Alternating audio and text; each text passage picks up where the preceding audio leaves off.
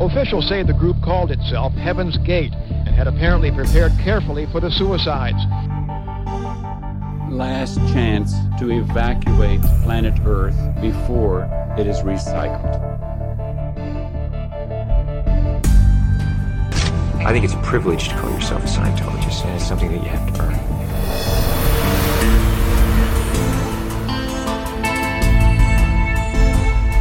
Sekta. Der Podcast über Sekten und religiöse Sondergemeinschaften. Now we're looking to the key that is within every heart and breast. That I, God that came from the earth of earth.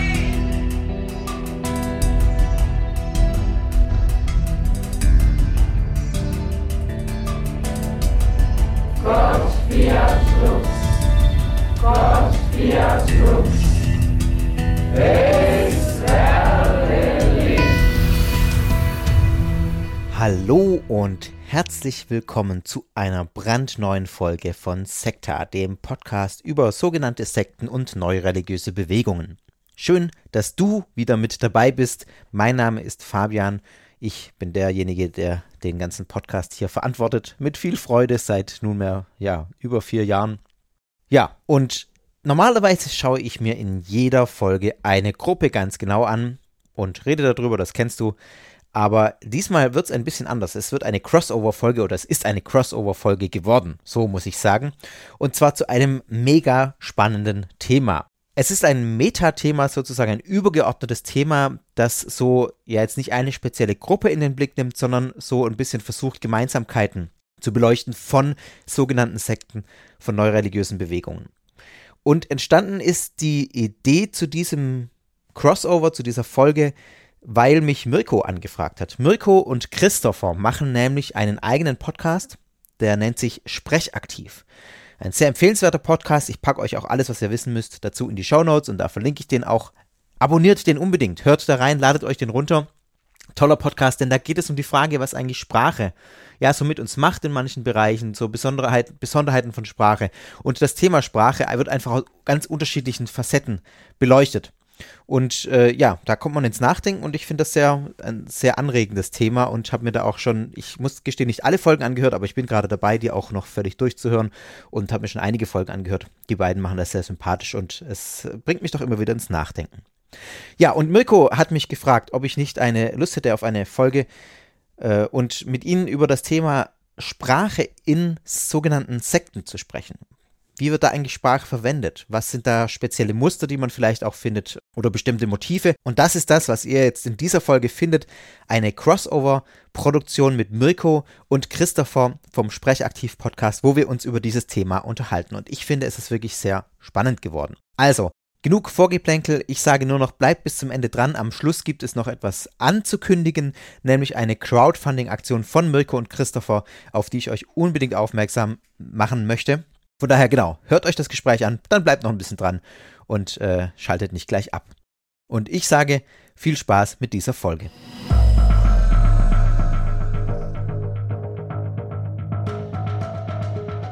Wir sitzen heute nicht zusammen in einem Raum, um aufzunehmen. Wir machen das über äh, eine Fernaufnahmesoftware.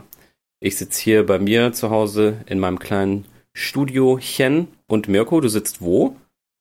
Ich sitze in meinem Studio und ich würde das Chen wegpacken. okay. Also kein Demonitiv. Wir haben heute ein sehr, sehr spannendes Thema. Ich glaube, der Podcast könnte einen halben Tag gehen. Wir versuchen uns mal auf unsere, was hat sich so etabliert, Stunde, 60, Dreiviertelstunde 70 Minuten, ja, genau. ja. ähm, Zu reduzieren. Zu reduzieren. Überschrift heute lautet die Sprache der Apokalypse.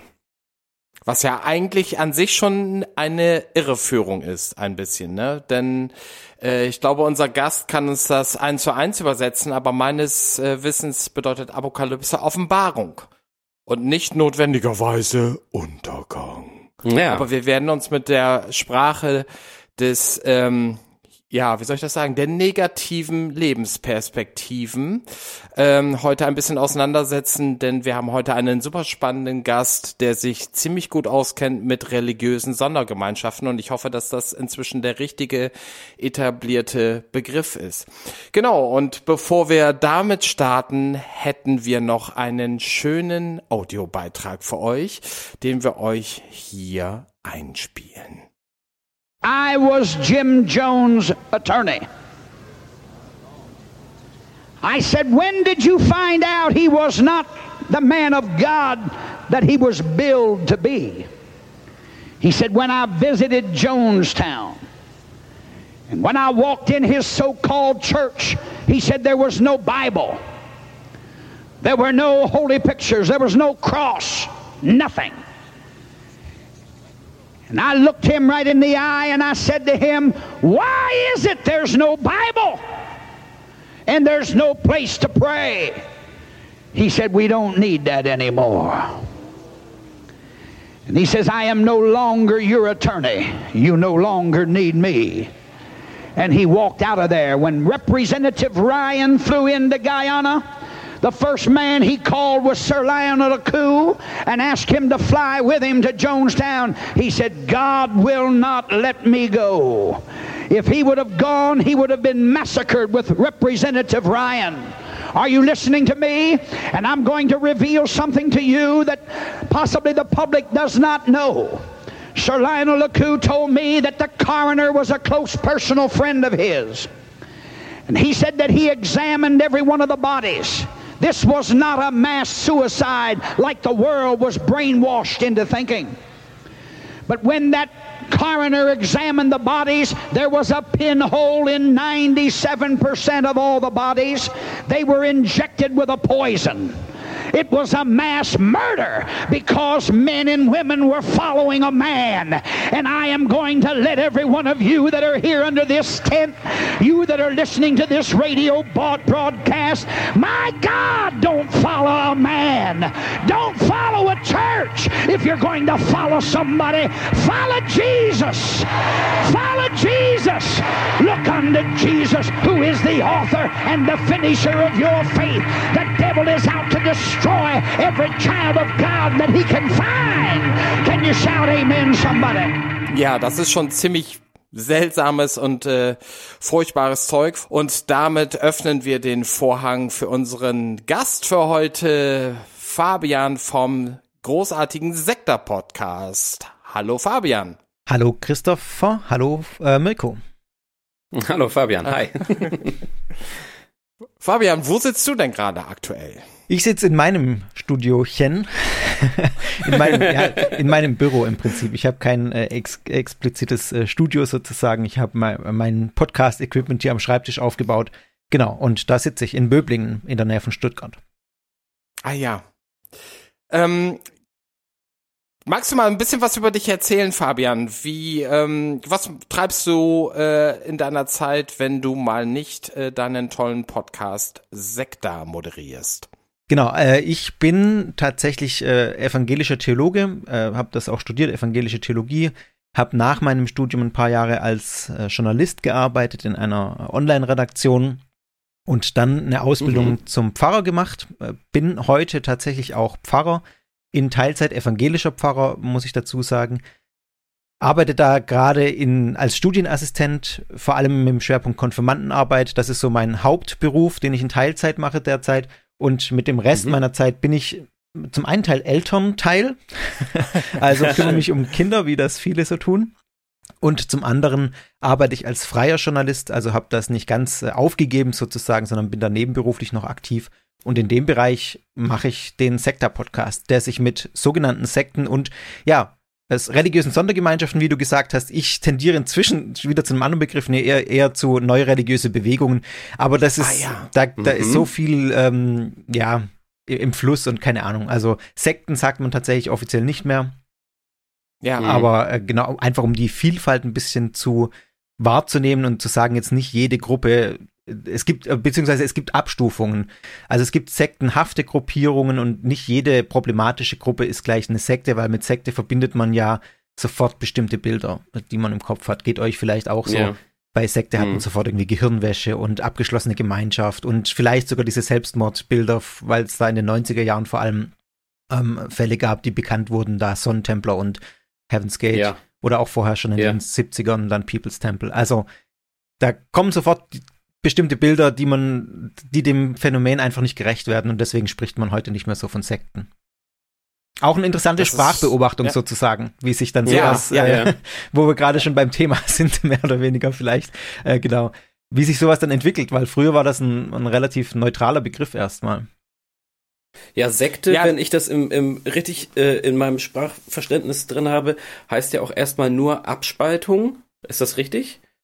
Ja, es gibt verschiedene Herleitungen. Ähm, Abspaltung ist eine davon. Ähm, Mhm. Meines Wissens ist die wahrscheinlichere, dass es von dem lateinischen Verb sequi kommt und da ein Partizip ist und deswegen als äh, Nachfol als Folgen, ähm, also als Gruppe und dann Ah. Partei, äh, Parteilehre ist so diese ursprüngliche ähm, Bedeutung. Wenn ich das richtig äh, rekonstruiere, ich bin da jetzt auch kein äh, Experte äh, für diese Entstehung Ja. des Wortes. Aber dass man zum Beispiel früher gesagt hat, die, die Sekta, ähm, die, also das sind die, die einer bestimmten Partei oder, oder Lehre nachfolgen. Genau. Aber natürlich, äh, äh, dieses Abspalten steckt auch drin, ja. Sekare ist es dann, glaube ich, lateinisch. Da bin ich mir aber auch nicht sicher. Mhm. Ja, das ist sehr, sehr, ähm, sehr, sehr spannend. Ähm, ich denke gerade an das englische Wort subsequent. Das würde dann ja da auch passen. Das heißt ja auch folgend. Ja. sozusagen. Also, Das kommt wahrscheinlich Ja. dann auch aus diesem lateinischen Sequi, ja. Ja. Ist denn meine stille Annahme korrekt, äh, Fabian, dass ähm, Apokalypse eben nicht Untergang heißt, sondern äh, Offenbarung? Ja, die ist durchaus sehr korrekt. Äh, das, das kommt aus dem griechischen äh, äh, Apokalypsis und heißt Enthüllung, wörtlich, Ah, ja. Enthüllung. Ja. ja. Also Kalyptein heißt verschleiern, ist griechisch und äh, Apo heißt, äh, glaube ich, sowas wie wegnehmen, also den Schleier entfernen, etwas enthüllen, Ah ja. etwas entschleiern, ja.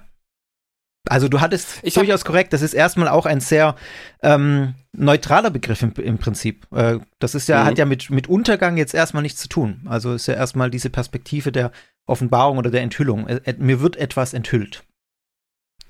Ich finde generell, ähm, du hast ja quasi so durch die Hintertür, so habe ich das verstanden, das gerade eingeordnet, dass auch, ähm, ich sag mal, in der Religionswissenschaft, korrigiere mich da, wenn das der falsche Begriff ist, auch die Sprache sehr im Fluss ist. Wir haben das ja gerade auch in der sogenannten sprachlichen Gender-Debatte, ne, mit dem, was machen wir jetzt? Machen wir jetzt ähm, PolitikerInnen Ja. oder machen wir weiterhin Politikerinnen und Politiker und so weiter und so fort. Und das, ich kenne ja auch Leute aus meinem Bekanntenkreis, denen das tatsächlich ähm, an die Substanz geht, äh, Ja. dass sich Sprache verändert. Also Ja. heißt, die haben eine geringe Sprachresilienz.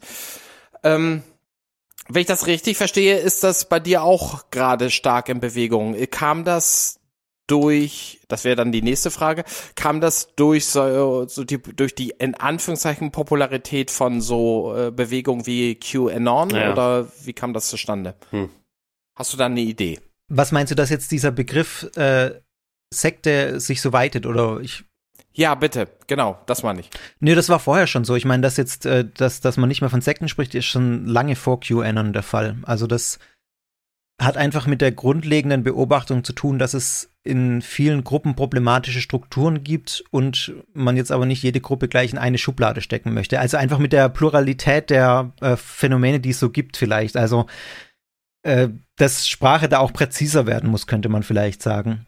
Weil das natürlich, Sekte ist ein sehr pauschaler Begriff, habe ich ja gerade schon kurz ausgeführt, da schwingt so viel gleich Ja. mit, ähm, Mhm. dass man nicht mit jeder Gruppe verbinden möchte. Also wenn man jetzt jede Freikirche, die problematische Tendenzen hat, äh, als Sekte bezeichnet, da kommst du halt nicht weit, weil da wirst du wirst dann auch irgendwie, äh, stößt man auf Abwehrmechanismen. Es bezeichnet sich ja interessanterweise, oder was heißt interessanterweise, es ist einfach Fakt, dass sich niemand selber als Sekte bezeichnen würde. Das ist immer eine Außenzuschreibung, Ja. wird immer von Ja. anderen so gesagt, das ist doch eine Sekte.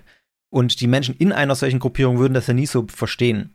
Aber sie könnten sich vielleicht, äh, wenn man in, in den Dialog geht, äh, vielleicht auch nicht alle, aber einige, damit äh, in den Dialog gehen, dass man sagt, ihr, habt hier vielleicht ein paar problematische Strukturen und dann könnte man darüber ins Gespräch gehen und äh, das kann auch zielführender werden, finde ich, als wenn man solche Pauschalbegriffe gleich verwendet. Und da kann man natürlich jetzt, um das QAnon aufzugreifen, sehen, das ist jetzt genau so eine Bewegung, die hat total viele sektenhafte Züge. Und manche Ja. sprechen deswegen auch von QAnon als Sekte oder von den Querdenkern als Sekte, wo ich Ja. in gewissem Maße zustimmen würde, aber es gibt natürlich andere Dinge, die typisch sind für Sekten, die findet man da nicht. Also wie zum Beispiel, dass man eine ganz abgeschlossene Gruppe hat oder sich äh, isoliert von der Außenwelt oder so.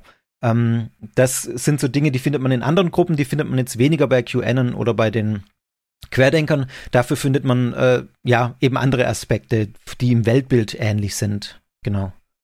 Also Christ Wie bezeichnen sich denn diese Sondergemeinschaften? Ich bleibe mal eben bei dem äh, Begriff.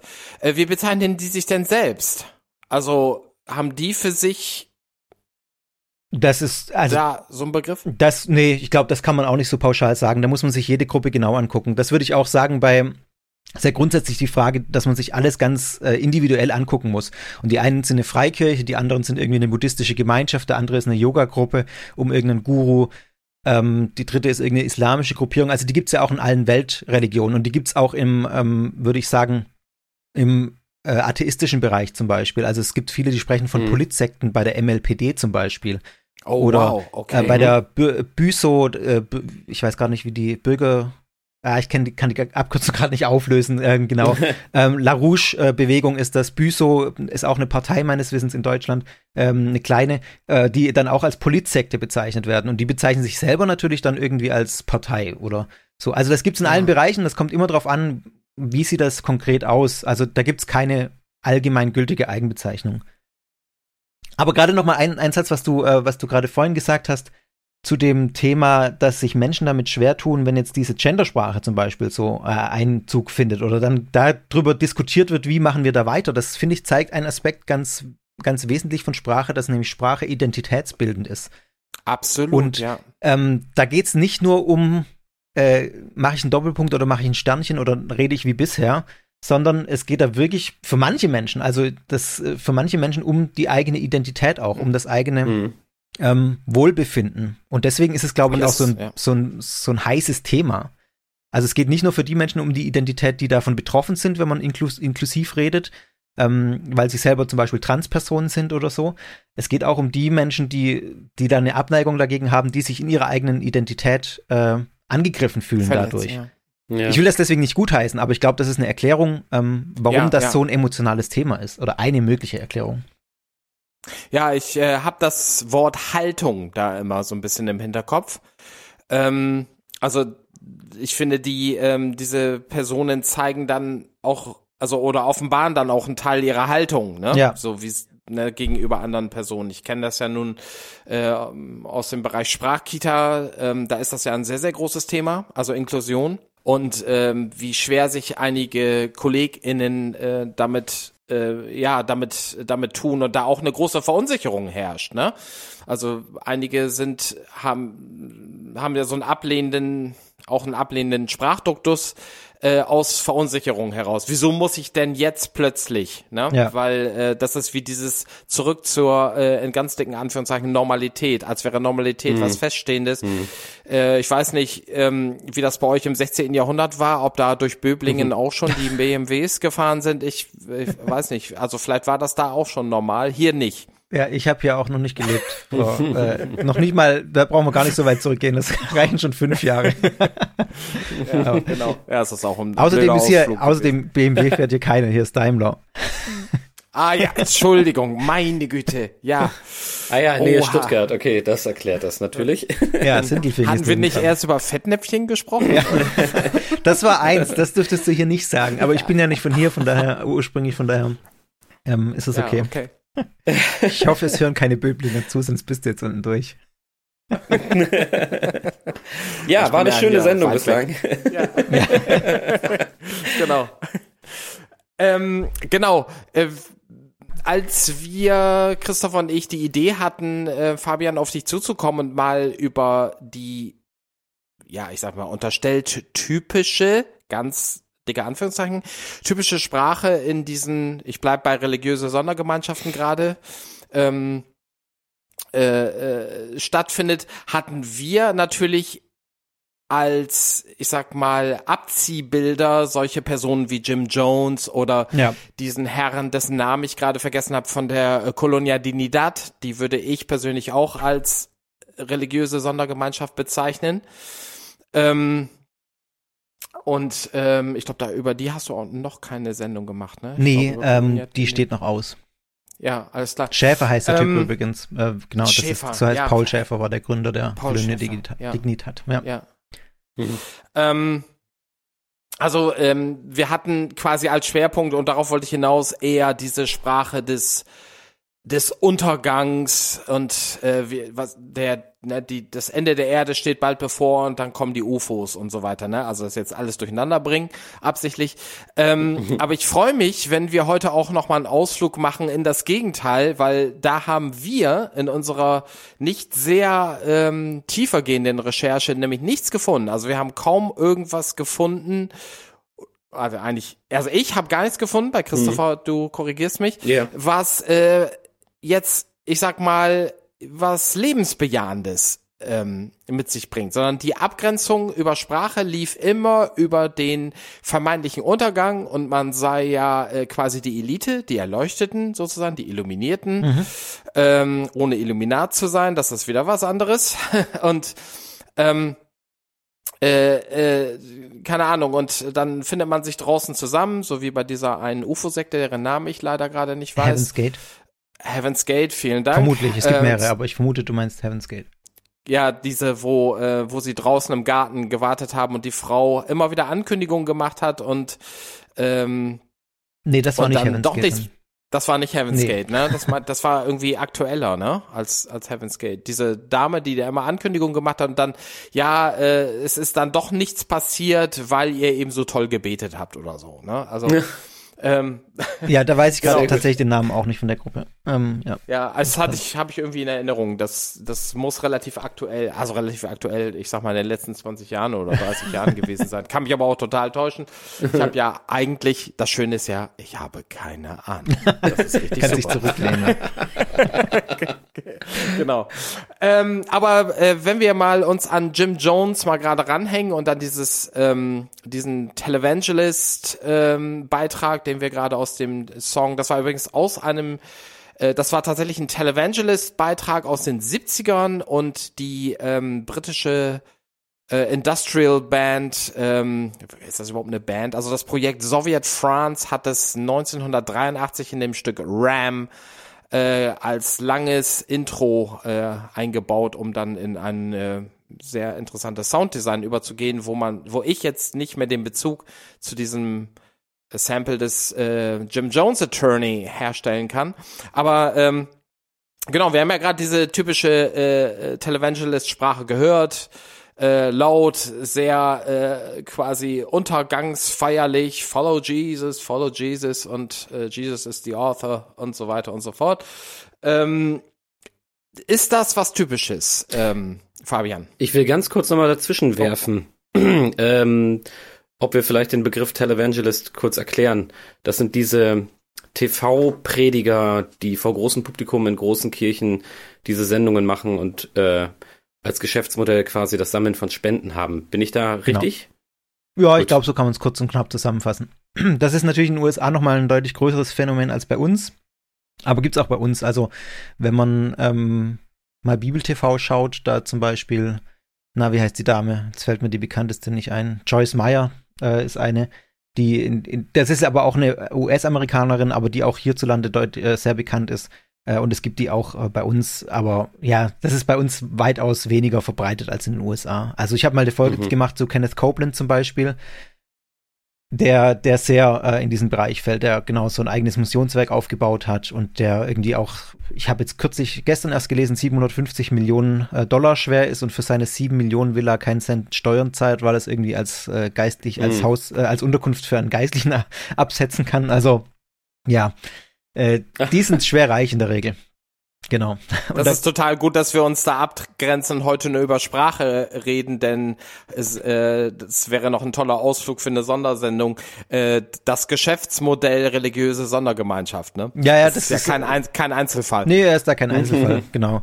Ja. Äh, ich weiß auch nicht, wie er, wie er sich jetzt als, äh, er versteht sich ja als Christ tatsächlich und ähm, würde sich jetzt gar nicht als abgeschlossene Gemeinschaft irgendwie verstehen, aber es ist, bildet sich natürlich um ihn herum auch sowas in der Art, ja. Genau. Ja, aber ähm, um, um auf die Frage, die du genannt hast, ähm, Mirko, zurückzukommen, ob da was dran ist, ob das stimmt. Ich glaube schon und es gibt tatsächlich, ich habe mich jetzt auch mal im Vorfeld ein bisschen schlau gemacht. Also ich habe mich jetzt ja auch erst anlässlich dieser Sendung mal ausführlich auch mit diesem Thema auseinandergesetzt oder zumindest in meinen Rahmen, den ich jetzt hatte in den letzten Wochen, seit wir diese Sendung vereinbart haben. Und ich habe tatsächlich Studien gefunden. Also es gibt Studien, die das untersuchen und zwar relativ aktuelle Studien. Äh, ähm, eine jetzt äh, möchte ich mal kurz, wenn das okay ist für euch, dass ich mal ausführlicher darauf eingehe auf eine Studie Gerne. vom Jahr 2020. Na klar. Die hat äh, sich angeguckt, äh, Predigten von Jim Jones. Also müssen wir vielleicht auch noch mal kurz sagen, Jim Jones ist der Anführer von People's Temple, war der Anführer von People's Temple. Äh, anfänglich eigentlich eine sehr, ja, positiv konnotierte Bewegung, die so soziale Gleichheit propagiert hat, die, die wirklich alle Menschen gleich jeden Geschlechts, gleich jeden, äh, jede Hautfarbe aufgenommen hat, was damals nicht selbstverständlich war in den 70er Jahren in den USA, ähm, die auch zeitweise zehntausende Mitglieder hatte. Letztlich hat sich das Ganze dann aber, um es kurz zu machen, sehr radikalisiert. Jim Jones hat auch wohl psychische Probleme gehabt gegen Ende, hat sich so als Guru äh, inszeniert, hat Verfolgungswahn gehabt, hat gesagt, FBI und CIA verfolgen ihn. Und ähm, er ist dann ausgewandert mit einer Gruppe von äh, diesem People's Temple nach Guyana in Südamerika. Jonestown, ne? Jonestown hieß das, genau. Eine Mhm. kleine Kommune, wo sie so das, das Paradies auf Erden errichten wollten und wo sie so diesen Sozialismus, den er gepredigt hat, der ihm ja damals auch, also muss man sich vorstellen, 70er Jahre in den USA predigt jemand Sozialismus. Das war nicht so Ja, äh, un- unproblematisch, deswegen hat er natürlich auch viel Gegenwind gekriegt. Ähm, und das wollte er dort verwirklichen und das ist aber gehörig schief gegangen und am Ende stehen da irgendwie 900, mehr als 900 Tote. Äh, Man spricht oft Massenselbstmord. Man muss, Mhm. glaube ich, allerdings sagen, es war zum allergrößten Teil ein Massenmord. Also die Ja, Menschen ja. dort sind nicht unbedingt freiwillig gegangen, sondern die haben dann Gift getrunken, haben ihren Kindern Gift eingeflößt, aber unter Androhung von Waffengewalt. Also die, die Alternative Mhm. war letztlich, renne ich weg und lasse mich erschießen oder trinke ich halt diesen Giftcocktail, der mir hier vorgesetzt ist. Und da gibt's furchtbare sogenannte Death Tapes, die man Mhm, sich anhören mhm. kann, auch online. Ich äh, habe da auch eine ausführliche Podcast-Folge drüber gemacht. Also das ist auch nichts für schwache Nerven. Nee, ähm, das stimmt, eine sehr ja. tragische Geschichte. Aber das war Jim Jones, genau. Der, also der, um den mal einzuordnen. Und Ja. jetzt waren wir bei der Studie eigentlich. Ich merke schon, ich schweife hier dann auch wieder ab. Super, das, Ähm, bitte macht das ruhig, ja. die Zeit haben wir.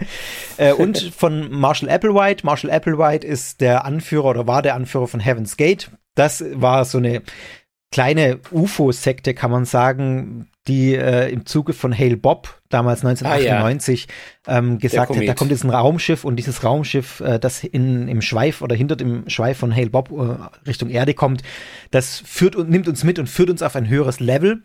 Und die wollten quasi durch ihren Selbstmord, der dann kam, das waren 39 Tote, 97 war es, glaube ich, nicht 98, ähm, dieser Welt entfliehen und in ein höheres Level aufsteigen.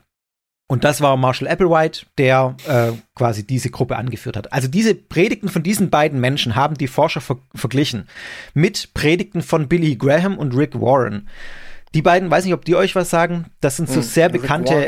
Evangelisten in den USA. Also Billy Graham, ganz großer, äh, ganz bekannter Mann, der auch äh, Präsidenten, mit Präsidenten viel zu tun hatte. Und Rick Warren, glaube ich, ist ein Baptist, bin ich mir nicht ganz sicher, aber auch sehr bekannte Mainstream-Prediger kann man in den USA schon sagen, weil äh, genau evangelikale Mainstream-Prediger, die auch nicht unproblematisch sind, die viele problematische Ansichten vertreten, möchte ich an der Stelle mal sagen, aber jetzt nicht als äh, irgendwelche Sektengurus gelten können in der Form, wie man jetzt äh, Jim Jones und Marshall Applewhite sieht. Haben die verglichen und haben sich mal angeguckt, was was kann man denn jetzt sagen über diese Predigten, über diese Art und Weise, wie Jim Jones redet, wie Marshall Applewhite redet, im Vergleich zu eben diesen Mainstream-Predigern. Und das fand ich ganz Mhm. spannend, dass die tatsächlich auf ähnliche Schlüsse kommen, was du jetzt, äh, Mirko, gerade so intuitiv gesagt hast. Ähm, ja, das stimmt. Also, äh, die haben so vier Punkte rausgehoben, die, von denen sie sagen, das sind so ganz wesentliche Aspekte dieser Rede in äh, Destructive Cults nennen die das, also destruktive Ah, ja. Sekten. Ähm, der erste Punkt ist diese äh, die und wir Dichotomie, also diese Abgrenzung Mhm, der mhm, Gruppe. Wir sind die und das sind die anderen da draußen. Das haben die an, festgemacht an so an der Verwendung von ganz vielen Personalpronomen wie eben die und wir. Also das findet man tatsächlich, kann man wissenschaftlich nachweisen in diesen Predigten, wenn man sich das anguckt. Drinnen und draußen Abtrennung von der Gesellschaft, Absonderung von der Gesellschaft und so. Man kann auch sagen, glaube ich, ein Aufbauen von einem Feindbild. Also die draußen sind unsere Feinde so ein bisschen. Ja. Ähm, damit verbunden findet man Sprachmuster der Intensivierung, wie sie das nennen. Also Äh, witzigerweise steht im Englischen in, in der Studie hier Booster. Also die Aha. kennen wir jetzt aus anderen Kontexten. Genau, wenn man Beschleuniger jetzt, oder so. Genau, ja. wenn man jetzt von Booster redet, dann meint man jetzt heute in Corona-Zeiten was ganz anderes als die Wissenschaftler hier in der Studie. Ähm, die meinen einfach so Verstärkung, also die verstärken diese Worte, um das mhm. auch nochmal zu intensivieren, wie krass die Abgrenzung nach draußen ist oder dann aber auch positiv ähm, nach innen. Also weil du sagst oder gesagt hast, man findet wenig lebensbejahendes. Das ist natürlich aus unserer Außenperspektive so, ja. Äh, da findet man erstmal wenig lebensbejahendes, weil man diese Abgrenzung vor allem sieht. Nach innen rein würde ich aber sagen, ist es natürlich für die lebensbejahend in ihrer Innensicht. Ich möchte mich damit ja, nicht äh, identifizieren, mhm. aber in ihrer Innensicht ist es lebensbejahend, wenn die ihre Ideologie sozusagen boostern, verstärken und immer wieder sich selbst da, darin bestärken und auch äh, Euphemismen verwenden zum Beispiel, um Dinge ah, ja. einfach ähm, wohlfühlend zu machen und für sich selbst lebensbestärkend zu machen in ihrer Hast Ideologie. Hast du gerade mal äh, ein, zwei parat? Gibt die Studie darüber ähm, Auskunft, was da so benutzt wird? Da müsste ich jetzt noch mal reingucken. Die habe ich jetzt tatsächlich nicht parat, okay. muss ich gestehen. Ähm, es wäre auch spannend, sich das mal konkret. Ja, ich habe da jetzt leider keine Beispiele rausgeschrieben. Ähm, ja. Aber was man zum Beispiel, also dann noch einen weiteren Punkt, den die nennen, ist auch die, die das mit den Boostern so ein bisschen einhergehen, ist die ähm, Gewichtung, äh, Quantifiers. Also es wird auch quantifiziert. Da draußen sind viele, die schlecht sind und wir sind die wenigen, die gut sind sozusagen. Also ah, ja. das wäre jetzt so ein konkretes Beispiel, jetzt nicht mit Blick auf Booster, aber auf, äh, mit Blick auf diese Gewichtung, dass wir die wenigen ähm, sind und das sind die vielen, die, die schlecht sind und wir sind eine kleine ja. elitäre Gruppe. Das ist so der, der zweite Punkt, den sie machen mit dieser, neben dieser Abgrenzung. Die natürlich, das geht natürlich einher. Also es lässt sich nicht trennscharf trennen. Jetzt hier diese, was ich gerade gesagt habe mit der Intensivierung, hat natürlich mit dieser Abgrenzung viel zu tun. Auch damit Klar. zu tun hat der dritte Punkt des äh, Negating, wie oder Negating, ich weiß nicht, wie man es äh, mhm. betont dann letztlich. Äh, also im Prinzip die Ablehnung und dass mhm. ganz oft die Rede eben nicht von was Positiven ist, sondern von was Negativem. Es wird etwas zunichte gemacht. Es werden ganz ja. oft Vokabeln benutzt wie nicht, niemals, nichts, nein. Also der Fokus liegt tatsächlich, wie du sagst, auf dem Schlechten da draußen, von ja. dem man sich abgrenzt, ja. das man irgendwie hervorheben möchte. Und der dritte, äh, vierte Punkt, den ich noch sehr spannend fand, war, äh, das nennen sie Elaborating. Also die haben einen sehr ausführenden und einen sehr äh, entwickelnden Stil. Das heißt, ja. ähm, die, die, die, die sagen jetzt nicht nur einen Satz und dann ist gut, sondern die führen diesen Satz immer wieder aus, form, formulieren ihn um, sagen ihn nochmal anders wieder und ähm, reden sehr ausführlich auch. Und das führt natürlich letztlich dazu, dass die AnhängerInnen dieser Gruppen, wenn die dazuhören, auch irgendwie bei der Stange bleiben, dass man dann auch über die Zeit hinweg Begriffe auf eine bestimmte Art und Weise äh, ausführt, elaboriert die dann mhm. die AnhängerInnen genau so verstehen, wie sie von den FührerInnen verstanden werden wollen.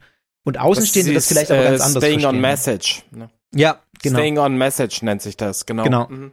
Und so wird dann auch eben diese Ideologie auch langsam indoktriniert oder vermittelt ähm, also man, um es mal konkret zu machen, man beginnt bei einem Begriff Welt, den wir erstmal alle kennen, mit dem wir andere Dinge verbinden oder den wir anders füllen. Und dann wird er immer wieder, zum Beispiel jetzt, wenn man es konkret machen will, mit, mit negativen Begriffen gefüllt äh, in diesen elaborierenden Ausführungen, sodass dann irgendwann Welt dann automatisch triggert bei den AnhängerInnen, Welt ist was Schlechtes. Welt ist was, äh, was ganz Negatives, damit möchte ich nichts zu tun haben. Und das ist dann was ah, ja. Gruppeninternes, was so geprägt ist durch die Sprache, was für Außenstehende aber erstmal nicht so erkennbar ist, weil man eben nicht in dieser Gruppe drin ist, weil man dieses ganze Elaborierende nicht mitgemacht hat, diesen Prozess. Und das fand ich total spannend. Das waren so die vier Erkenntnisse, ähm, die ich jetzt mal in den Raum werfe aus dieser Studie, die mir auch wirklich echt nochmal in ein paar Dingen die Augen geöffnet haben. Und ja, was ich einfach sehr spannend fand, weil man da natürlich jetzt nicht nur an an sogenannte Sekten oder neue religiöse Bewegungen oder an problematische Gruppen rangehen kann, sondern an jede Gruppe. Und das finde ich, dann wird es auch nochmal richtig spannend, wenn man sich anguckt. Ja, das ist wo findet man jetzt diese ja. Elemente denn in meiner eigenen, in meinem eigenen Umfeld? Da gibt es das ja auch. Also das ist jetzt nicht begrenzt auf die äh, Selbstmordkulte in den 90ern und 70ern. Nee, absolut nicht. Genau. Äh, wir kommen auch sofort ähm, so, ähm, ja, wie soll ich das sagen, so typische rhetorische und Sprachmuster, die auch Christopher und ich untereinander verwenden. Ja. Und manche davon sind tatsächlich schon so kodiert, dass wir sie anderen Leuten erklären müssen. Ja. Also nur mal ein Beispiel zu machen, als wir jetzt hier vorher zum Vorgespräch ja. da waren, Da habt ihr euch, äh, das war jetzt, ist jetzt nicht gar nicht schlimm, ähm, aber da habt ihr euch auch über irgendwas unterhalten und ich habe nicht gewusst, von was ihr jetzt gerade redet, weil ihr irgendwelche Begriffe verwendet habt, die ich nicht kenne. ähm, Ah ja. äh, ja, ich glaube, es ging, ich habe irgendeinen Witz gemacht, den ich auch nicht verstanden habe. Ist auch, ist auch völlig egal. Es, was es zeigt, ist, ähm, dass wir, dass wir alle in solchen kodierten Systemen leben. Ja, also wir haben absolut, alle in ja. unserem Umfeld Sprachcodes oder bestimmte Akronyme oder was weiß ich was, die wir verwenden. Oder bei der Arbeit zum Beispiel. Also als ich auf meine neue Arbeitsstelle Anfang des Jahres gekommen bin, da in diesem Fortbildungsinstitut, da, da hat, äh, da war keine Ahnung. Nächste Woche ist TDA, die Woche drauf ist Alpika-Konferenz. Und ich Super. saß da, what? ja, aber das sind so, so Dinge, wo das einfach im Alltag ist, ähm, wo man es gar nicht so realisiert und dann kommt man da rein, dann weiß man irgendwann, was TDA heißt und was Alpika heißt. Das weiß ich ehrlich gesagt bis heute nicht, aber ich weiß, was es ist. genau. Aber ich kann dir die, Ab die ich kann dir die, Auflö äh, die, die das Akronym nicht auflösen. Aber ich finde es total spannend, das zu beobachten, dass wir alle in solchen Ja. Systemen leben und das ist nicht per se problematisch. Aber das sind eben Mechanismen, die ein Gruppengefühl erzeugen, die dazu, die ein Mhm. Zugehörigkeitsgefühl erzeugen, ähm, auch bei der Arbeit, auch im Freundeskreis, auch im Sportverein, auch im Musikverein, wo man dann so diese Codes hat, mit denen man sich unterhält, auch in einer normalen Gemeinde. Aber das kann eben auch missbraucht werden, sage ich mal, beziehungsweise ja in, in einer exzessiven Nutzung eben ja dazu verwendet werden, eine ungesunde Gruppenidentität herzustellen und eine Bindung herzustellen. Oder äh, wie in dem Beispiel, das du gerade genannt hast, kann es auch quasi aus Versehen zu einer Ausgrenzung führen, ne? Wenn Mirko und ich so eine Art Insider-Gag machen und Ja. den nicht erklären und dann stehst du auf einmal so daneben und dann haben wir etwas erreicht, was wir gar nicht erreichen wollten oder gar nicht dran gedacht haben. Nämlich wir haben dich aus Versehen ausgegrenzt. Ja, Ja. absolut. Und das ist an sich noch nicht problematisch. Das passiert, also das ist ja, Ja. wie gesagt, das passiert in jedem Kontext und immer wieder. Aber ich finde einfach, es ist eine spannende Beobachtung, dass sowas dann, ja, ich möchte sagen, missbraucht wird. Wie bewusst Ja. das dann von der Führung passiert oder nicht, ist nochmal eine andere Frage von solchen problematischen Gruppen. Ähm, aber dass das eben ein Mechanismus ist, der da wirkt in diesen Kontexten. Wow. ähm, So, jetzt habe ich euch Grund gerade und auf- Boden geredet, sorry. Also nein, nein, nein, überhaupt nicht. Das war äh, absolutes, also ich bewerte das als absolutes ähm, Qualitäts, ähm, ähm, ein Qualitäts, wie sagt man denn? Rant ist es ja nicht. ähm, ich habe nur gerade, ge- ich, ich schaue gerade auf meinen redaktionellen Zettel, ähm, Fabian, und sehe, dass du alles gerade beantwortet hast. Scheiße. steht. Gut, Und, dann ähm, lass das Outro laufen. Gut, dann, ja. Und ähm, das ist, ja, wir können das ja ähm, oder sollten das ja an der einen oder anderen Stelle nochmal vertiefen, aber ähm, ja, das ist gerade, ähm, ja, du hast gerade quasi äh, alle Fragen hier abgedeckt. Ähm, außer vielleicht eine, obwohl die implizit auch schon beantwortet ist, äh, wie können wir, wie können solche Sprachcodes entlarvt werden? Und du hast ja eine Sache schon gesagt, nämlich dieses Staying on Message, ne? Also dass bestimmte Inhalte immer wieder wiederholt werden ja. äh, und sich dadurch dann quasi, ja, wie so ein, also die manifestieren sich da dadurch, ne? Und äh, man könnte, man könnte das quasi als äh, semantisches Brainwashing bezeichnen, habe ich gerade gedacht. Das habe ich gerade erfunden. Das ist wahrscheinlich vollkommener Quatsch, aber irgendwie. Ja, aber es ist ein an. interessanter Begriff. Also natürlich, ähm, Brainwashing ist an sich ein problematischer Begriff, weil so, das ist auch, Absolut, das ja, ist auch wieder ja. sowas wie das, wie das Wort Sekte. Man hat sofort bestimmte Assoziationen im Kopf. Und ähm, Gehirnwäsche funktioniert natürlich nicht so, dass ich auf den Stuhl geschnallt bin und mir jetzt da einer ähm, tagelang meine Mantras reinhaut und ich vielleicht noch mit Elektroschocks zu irgendwas konditioniert werde, sondern das funktioniert viel subtiler, das, was dieser ja, Vorgang. ja, na und ich glaube ja, tatsächlich, dass es ganz, ganz viel über Sprache funktioniert. Also ähm, Absolut, ja. dass, dass man da auch langsam reingezogen wird. Wir können das ja auch noch mal ein bisschen konkreter machen, wenn man jetzt sagt, dass dieses ähm, dieses Verwenden von Akronymen, machen wir mal das, äh, keine Ahnung, äh, das gibt's ja bei Scientology zum Beispiel ganz oft. Da gibt's Begriffe wie OSA ähm, oder Sea-Org oder Auditing oder TRL oder Rehabilit Rehabilitation Camp und so. Dinge, wo wir jetzt erstmal denken, hä, was ist denn das? Ähm, also Ja. USA ist zum Beispiel, steht für Office of Special Affairs, das ist der interne Geheimdienst von Scientology. Sea-Org ist die paramilitärische Truppe, kann man glaube ich sagen, von Scientology. Auditing ist dieses, ist diese Sitzung, wo man seine Engramme äh, äh, aus der Vergangenheit äh, offenlegt und dann von dem reaktiven Verstand in den analytischen Verstand überführen will und solche Dinge. Das, also das waren jetzt schon wieder reaktiver und analytischer Verstand, habe jetzt ich schon wieder Begriffe verwendet, die Scientology interne bestimmte Bedeutung haben, wo man jetzt aber auch erstmal erklären müsste, was steht da dahinter.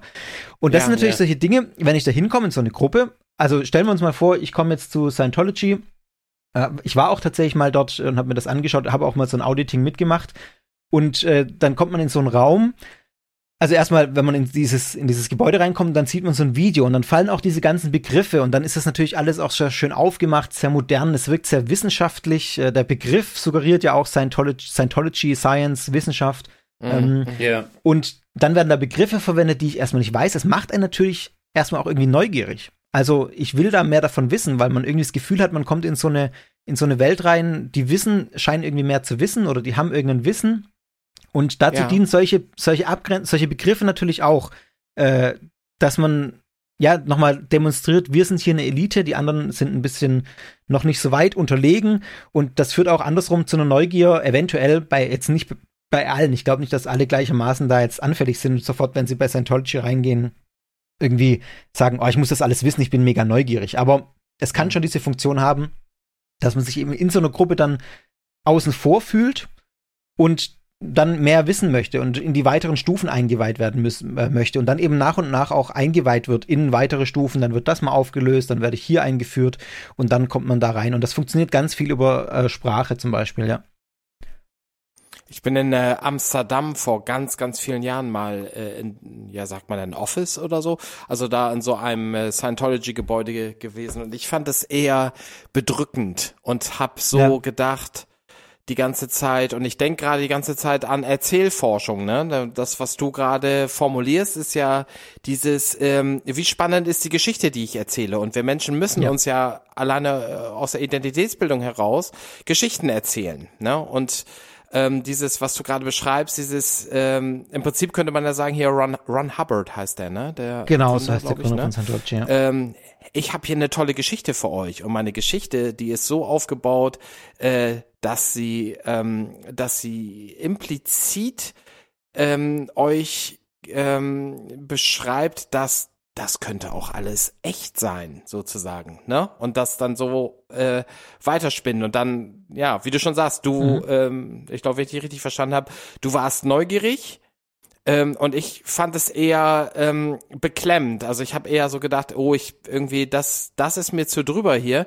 Ähm, äh, ich möchte hier raus. Ja. So, ne? Also ja. Ja, es kommt natürlich immer drauf an, mit welcher Einstellung man da reingeht. Ich war jetzt neugierig, weil ich damals im Zuge von einer Recherche sozusagen da war. Das war schon meine erste, meine ersten äh, Anzeichen, die, die mich Richtung Sekta dann geführt haben, mehr oder weniger, obwohl ja. es noch keine Sekta-Zeit war damals. Ähm, aber ich bin natürlich aus einer, aus einer Neugier raus reingegangen, weil ich einfach wissen wollte, was, was, was machen die da eigentlich? Also, ähm, klar, muss nicht jeder die gleiche Einstellung da haben. Das kommt immer drauf an, wie unbedarft ich da auch reingehe oder mit welchem Grundinteresse. Aber was ich nochmal spannend finde, was du gerade gesagt hast mit den Narrativen, ich glaube, das ist was, was man auch sehr, sehr häufig findet in problematischen Gruppen. Also wenn ich da jetzt zum Beispiel denke an Jim Jones, der hatte ja ganz klar diesen, also People's Temple, 900 äh, Tote äh, Südamerika, äh, Südamerika, der hatte ganz klar diesen Narrativ, dass die CIA und die FBI, das FBI uns verfolgen. Und ja, ähm, yeah. Was man da ganz am, wenn man sich die Predigten von Jim Jones ganz am Ende anhört, ähm, ich habe nicht alle angehört, das hält man auch irgendwann nicht mehr aus, aber ähm, ich habe mir damals äh, im Zuge der Recherche für die Folge ein paar angehört, dass auch immer dieses Narrativ äh, gepflegt wird. Wir werden verfolgt, die CIA verfolgt uns, wenn wir da rausgehen, äh, unsere älteren Menschen werden unterdrückt oder werden, äh, keine Ahnung, ob, vielleicht sogar getötet oder keine Ahnung was. Also der hat ein wirkliches Angstbild als Narrativ aufgebaut. Ähm, wir haben eigentlich keine andere Wahl als hier zu bleiben, wenn hier ist äh, der äh, irgendwie der People's Temple oder Jonestown ist der, der einzige Ort, wo wir sicher sind und da draußen wartet der Horror auf uns. So kann man es, glaube ich, mhm. kurz sagen. Das war sowas, was ist er immer wieder. Opfermythos, ne? Ja, und äh, immer wieder gepflegt hat durch diese Narrative, die er da verwendet hat. Und die Menschen dort hatten ja keine anderen äh, Möglichkeiten, an Informationen zu gelangen da war ja. ja. eine komplette Informationskontrolle sozusagen. Jim Jones hat bestimmt, was die Menschen dort äh, hören und was sie nicht hören. Es gab kein, es gab ja noch kein Internet. Die haben ja nicht mit ihren Smartphones da irgendwie mal gucken können, was sonst in der Welt passiert, sondern die hatten die Informationen alle durch Jim, Jim Jones gefiltert. Und entsprechend hat er da in einem ganz ähm, ja, in so einem ja, experimentellen, oder nee, wie soll man das sagen? Wie ein Labor kann man sich's vorstellen tatsächlich. Ja, also ja, ja, natürlich ein ja. grausames Experiment sozusagen. Äh, ich möchte es auch nicht als Experiment bezeichnen, weil es ja dann letztlich auch wirklich tragisch geendet ist. Aber das ist eine Laborsituation wirklich, äh, die er da geschaffen hat, wo er alles kontrollieren konnte und auch äh, dann die Menschen steuern konnte. Und er hat dann auch den Begriff äh, Selbstmord zum Beispiel, was ja erstmal für uns sehr negativ geprägt ist, logischerweise. Ja. Aber Ja. was, wo er hat am Ende immer nur noch von Revolutionary Sui- Suicide gesprochen, ein revolutionärer Ja, genau. Suizid. Ja, ja, ja. Und Ja. er hat quasi den Gedanken einer Revolution verbunden mit dem des Selbstmords äh, oder des sich das Leben nehmen. Also dann war für die Menschen damals, wie gesagt, das war auch ein großer Mordakt, aber es gab eben auch welche, die davon überzeugt waren. Und sein Muster war tatsächlich zu sagen, was wir hier tun, ist eine Revolution. Und äh, das ist äh, ja was Revolutionäres. Und wir haben nur diese Aus, wir haben nur diesen Ausweg. Es ist die einzige Möglichkeit, weil draußen wartet äh, nichts Gutes auf uns. Unsere Kinder werden in dieser Welt untergehen und das ist der absolute Horror da draußen. Und so hat er auch mit diesem Begriff dann gearbeitet und den dann ja aus Sicht der Gruppe letztlich positiv konnotiert. Ja. Und Marshall Applewhite, wenn ich das, sorry, ich rede schon wieder so viel, aber Marshall Applewhite hat genau das Gleiche gemacht. Kann man auf der Webseite sogar nachlesen. Die gibt's äh, heute noch, äh, gab es vor zwei oder vor ein paar Jahren, als ich die gemacht habe, die Folge noch. Ich glaube, die gibt's bis heute, die Website von Heaven's Gate. Und da kann man auch nachlesen, wenn man sich mal durchklickt, was Sui Suizid bedeutet für die Gruppe. Und da ist ganz klar, Suizid ist total positiv no konnotiert. Weil Suizid nicht mehr heißt, ich nehme mir das Leben, sondern ich steige auf in ein höheres Leben. In das, äh, Ja. ich, also ich Ja. steige in ein höheres Level auf. Der Suizid hat nicht mehr bedeutet, ich sterbe, sondern der Suizid hat bedeutet, so kann man es, glaube ich, auf den Punkt bringen, ich steige auf in ein besseres Leben. Und wenn du das über Jahre hinweg natürlich kultivierst und immer wieder betonst Klar. und in der Gruppe so äh, verbreitest, dann glauben das natürlich manche, manche Menschen und nicht alle. Man muss bei Heaven's Gate zum Beispiel dazu sagen, das finde ich auch immer, wird oft unterschätzt bei solchen problematischen Gruppen, die Fluktuation. Also Heaven's Gate hatte Ja, über die Jahre ja. hinweg hunderte, wenn nicht sogar tausende Mitglieder, die da immer dazugekommen sind, dann haben sie gesagt, ah nee, ist mir zu schräg, ich gehe wieder. Dann sind die wieder gegangen. Ja. Und am Ende waren 39 Menschen, die eben über Jahre hinweg da wirklich fix dabei waren. Nicht über, manche waren auch erst ein paar Monate dabei zur Zeit des Selbstmords. Aber letztlich ist es ein harter Kern, der dann da geblieben ist, ähm, der wirklich von dieser Sache überzeugt war. Es waren aber, was man oft vergisst, Hunderte, die über die Jahre bei Heaven's Gate waren, die da eben wieder weggegangen sind. Also das nur mal als Randbemerkung. Das funktioniert Ja, natürlich nicht bei allen und immer. Weißt du, ähm, Fabian, ich habe bei Jim Jones, ne, ähm, da habe ich ganz häufig, ich kenne ja da auch da deine Sendung und ich habe mich und jetzt, äh, ich hätte hier noch ein Fettnäpfchen, da trete ich Ja, jetzt tritt mal rein. womöglicherweise. Volle Kanne, bitte.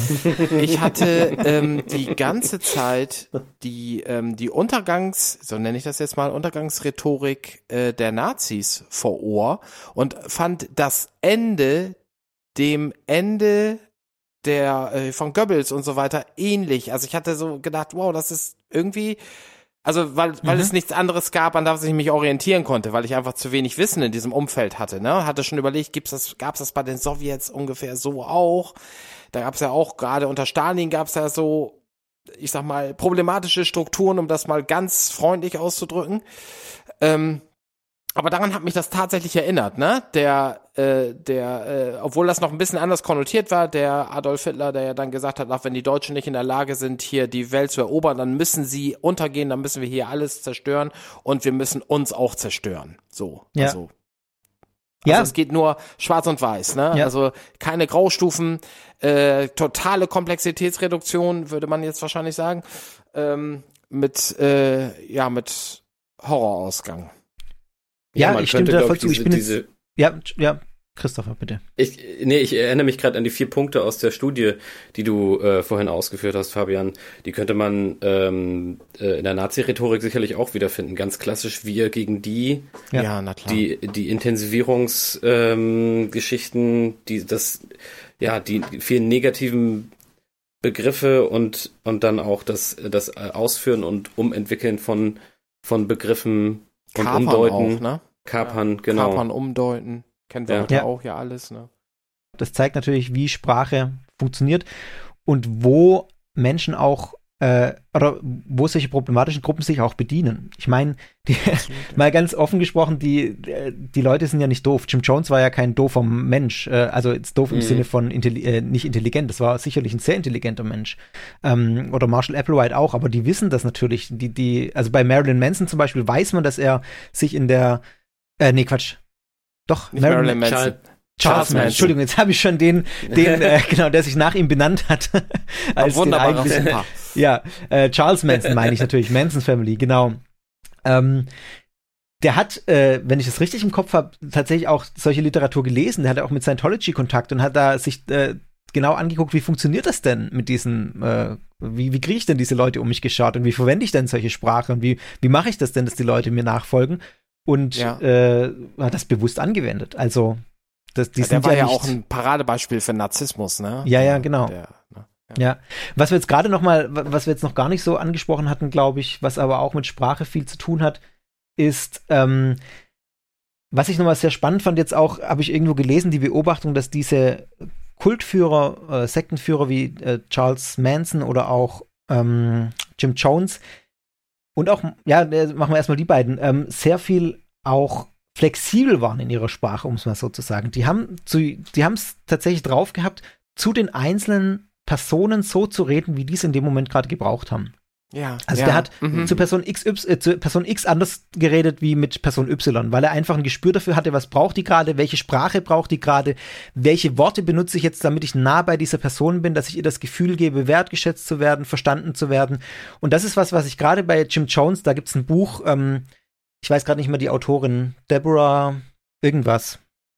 Äh, die, die war in dieser Gruppe, ähm, war aber, glaube ich, nicht bei, bei dem, also hat nicht überlebt in Guyana, sondern, also hat, hat überlebt, weil sie nicht dort war, so rum. Also die ja. äh, ist mhm, keine direkte mhm. Überlebende dieses Unglücks, so wollte ich sagen.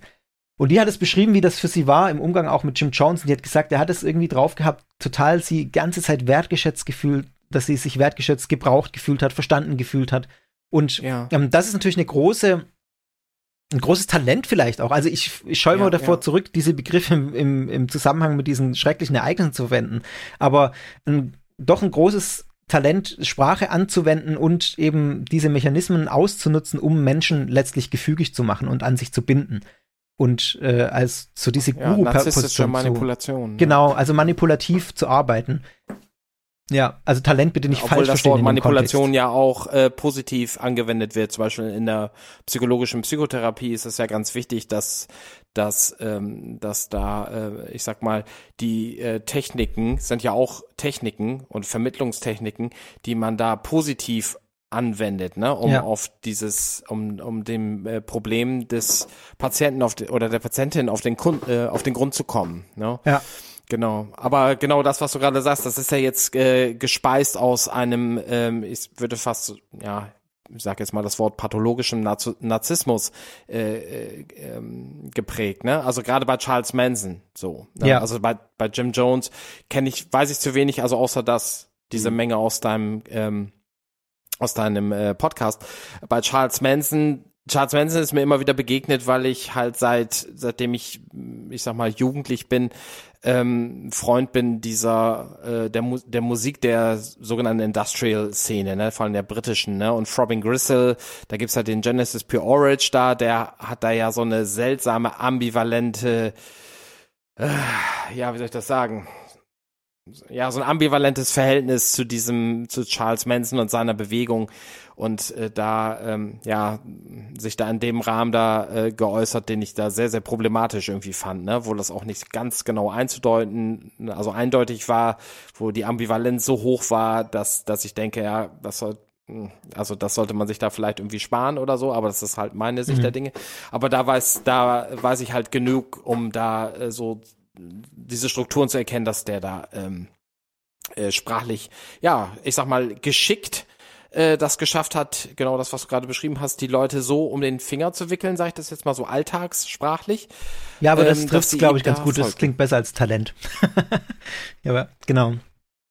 Und ich finde auch, ähm, Mhm. bei, bei Marshall Applewhite fand ich auch nochmal spannend, das ist mir damals auch aufgefallen, habe ich jetzt nochmal gelesen tatsächlich, ähm, dass Marshall Applewhite, ne, wenn man sich die Videos anguckt, die gibt's auch auf YouTube, wenn er redet, der hat so eine, also er hat erstmal so eine sehr ja, irgendwie so esoterischer Kontext, das merkt man irgendwie so eine sehr schwingende äh, Haltung irgendwie die ganze Zeit, als würde er jetzt gerade irgendwie von einem höheren Level sprechen auch. Channeled. Äh, ja, so ein bisschen. so, so ein bisschen hat man das Gefühl, dass er das vermitteln will. Er hat so eine, so eine, eine ganz weiche Stimme, so eine bevormundende Art auch, also so eine Stimmlage, die sagt, ich sag euch jetzt, was richtig ist. Und dann hat er auch ein sehr speziellen Syntax zum Beispiel. Also das habe das hab ich jetzt natürlich nicht nachvollzogen, als ich es gehört habe. Das habe ich jetzt im Nachhinein noch mal gelesen. Äh, so, ein, so ein lateinisch anmutender Syntax, der quasi nicht diese normal, das normale Englisch verwendet, sondern immer mal wieder ähm, Satzkonstellationen rein hat, wo man erstmal stolpert und denkt, ui, das hört sich jetzt aber hier gebildet an oder keine Ahnung, das hört sich irgendwie anders an. Das ist genau okay. auch sowas, wo ich sagen würde, das setzt er sicherlich oder hat er sicherlich auch bewusst eingesetzt, damit die Menschen, die ihm da zuhören, sich auch irgendwie elitär fühlen. Also, dass die, die ja. da sitzen, denken, oh, der sagt jetzt was ganz Besonderes und wir sind diejenigen, die jetzt diesem Menschen ähm, lauschen dürfen und seine weisen Worte hören dürfen. Also, das sind auch nochmal so Mechanismen, wo mit solche Gruppen dann spielen oder solche Führungsfiguren spielen. Ja. Ja, und gerade bei, weil wir es hatten, das kommt mir jetzt, ploppt mir gerade noch in den Kopf ein, äh, in den Kopf, dass ähm, Heaven's Gate natürlich auch ganz extrem mit diesem Umdefinieren von, von Dingern gearbeitet hat. Den Suicide hatte ich schon genannt, ähm, ja, aber genau, zum Beispiel ja. Exit, also der Ausgang, das war für sie der Aufstieg ins höhere Level. Das war ja, ganz klar, Exit hieß nicht mehr hier Tür und raus geht, sondern Exit hieß, das ist der Ausgang dieser Welt in das höhere Level. Der Selbstmord war letztlich der Exit, diese Selbstmordaktion. Und dann ging es darum, aus den, aus den Fahrzeugen, Vehicles, ähm, haben die ihre Körper genannt. Das waren die ja, Fahrzeuge. Genau, stimmt. Ja, und das ja. ist natürlich auch nochmal was, was sehr interessant ist, wenn du deinen Körper als Fahrzeug verwendest. Das ist einfach nur ein ja. Vehikel, ja. Das ist nichts Festes. das ist was, das kommt und das, ge äh, das geht. Das, das nutze ich von A nach B und dann ist es gut. Dann brauche ich es nicht mehr. Und das sind solche Konnotationen, die natürlich damit einhergehen, äh, die, die ganz bestimmt, ein ganz bestimmtes Ziel haben, das Exit in dem Fall, den, äh, den Aufstieg ins höhere Level, den Selbstmord, um es beim Namen zu nennen, das aber niemals so genannt wird, weil es äh, mit ganz vielen Dingen konnotiert wird, die das irgendwie nicht mehr so schlimm erscheinen lassen. Und dann bist du da an dem Abend, wo die 39 dann gestorben sind, dann trinkst du dein, ähm, dein Giftcocktail Gift und vorbei ist. Also Ja. Obwohl man ja auch genug Schusswunden gefunden hat, ne? Aber Heaven's Gate nicht, ja. meines Wissens. Ähm, nagel mich nicht nee, drauf fest. Bei, bei People's Temple ja, da, da sind auch Leute genau, erschossen ja. worden. Aber bei Heaven's Gate meines Wissens ähm, maximal, maximal einer, der, aber ja. Genau. Also, ja, wow. Hui, ja. Sprache kann viel äh, ausmachen und viel, viel bewirken. Im Positiven wie im Negativen. Du hast es angesprochen. Natürlich kann man alle diese Dinge, diese Mechanismen auch äh, für positive Dinge verwenden.